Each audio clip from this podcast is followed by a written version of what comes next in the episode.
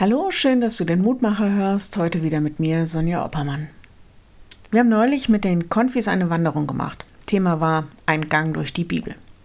Aber das tut eigentlich wenig zur Sache. Jedenfalls diese Wanderung haben wir vorbereitet.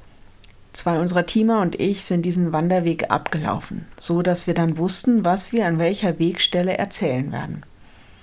Irgendwann sind wir einen Hügel hinaufgelaufen, weil wir dachten, da müsse doch ein Weg sein.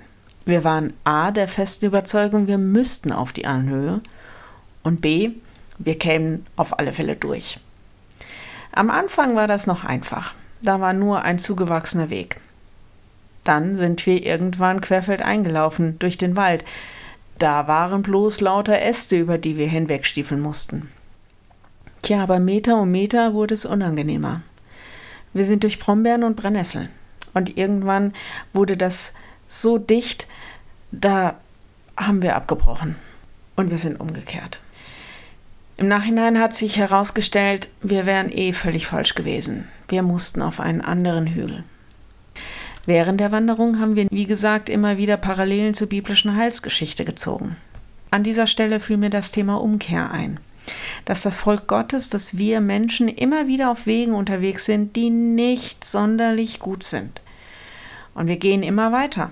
Auch wenn wir vielleicht noch so sehr wissen, dass sie uns von unserem eigentlichen Weg von Gott wegführen. Vielleicht sogar in ein tiefes Dickicht von Problem, Schuld und Sünde. Die Losung erinnert mich an diese Entscheidung im Wald. Lass uns doch umkehren. Das ist kein Weg, den wir gehen können, schon gar nicht mit 40 Jugendlichen, die uns anbefohlen sind. Wir müssen umkehren. Losung heute? Bekehrt euch, ein jeder von seinem bösen Wege und von eurem bösen Werken. Jeremia 25, Vers 5. Das ist die Frage, auf welchen Wegen sind wir unterwegs? Bringen sie uns hin oder bringen sie uns weg von Gott? Ich lade noch ein, mit mir zu beten.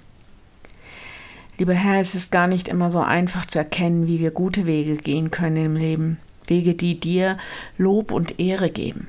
Wir wollen dich bitten, dass du uns das rechtzeitig zeigst, wo du uns zur Umkehr rufst, wo du uns rufst, uns dir wieder zuzuwenden und nach dem zu fragen, was vor deinen Augen gut ist.